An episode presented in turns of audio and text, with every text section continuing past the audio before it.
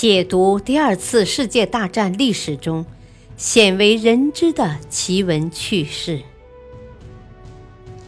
全景二战系列之《二战秘闻》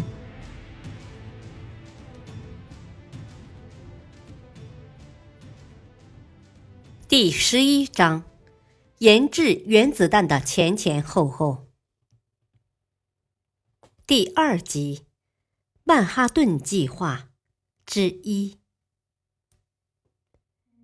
一九四五年六月，美国原子弹基本研制出来，进入组装阶段。美国研制原子武器起步较晚。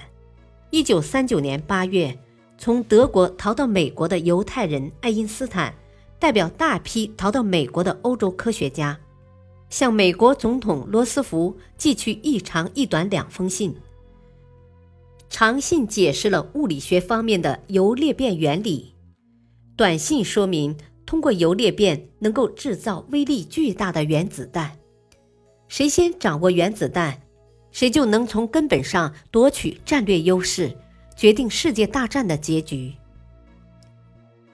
当时，德国科学家正在研制原子弹。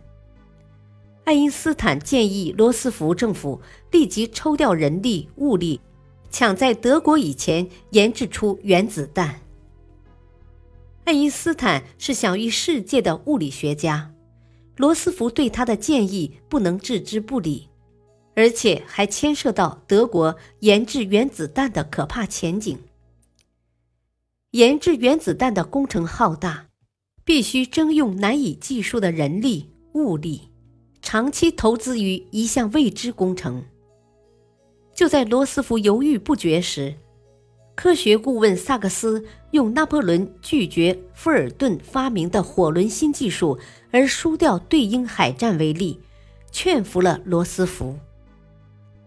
不久，美国下令成立铀委员会，负责原子弹的工程研究工作。欧洲物理学家费米、康普顿。奥本海默等人相继参加了美国的原子弹研究计划。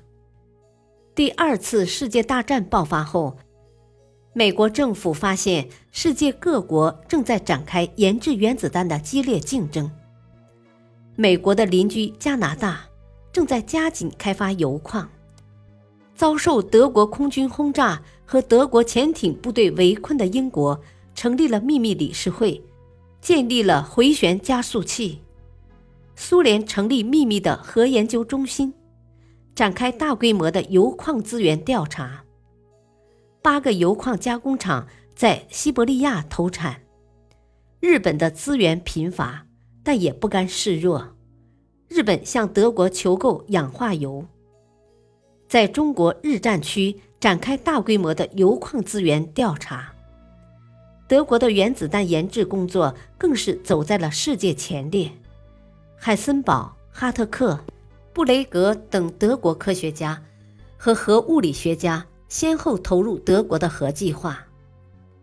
为了保证铀供应，德军占领捷克斯洛伐克的天然沥青铀矿，没收比利时的一千二百吨铀矿石，还强行购买了挪威生产的重水。美国绝不允许德国先于自己造出原子弹。这样，美国原子弹的研制计划获得了巨大的动力。不久，英国和加拿大核研究由于条件限制并入美国核计划，使美国的原子弹研究项目大大加快。波尔专心研究原子能时，德国向丹麦发出最后通牒。要求丹麦接受德国的保护。丹麦投降后，德军进驻丹麦。波尔对祖国的灭亡感到痛心。德国没有为难他，让他继续从事原子能的研究。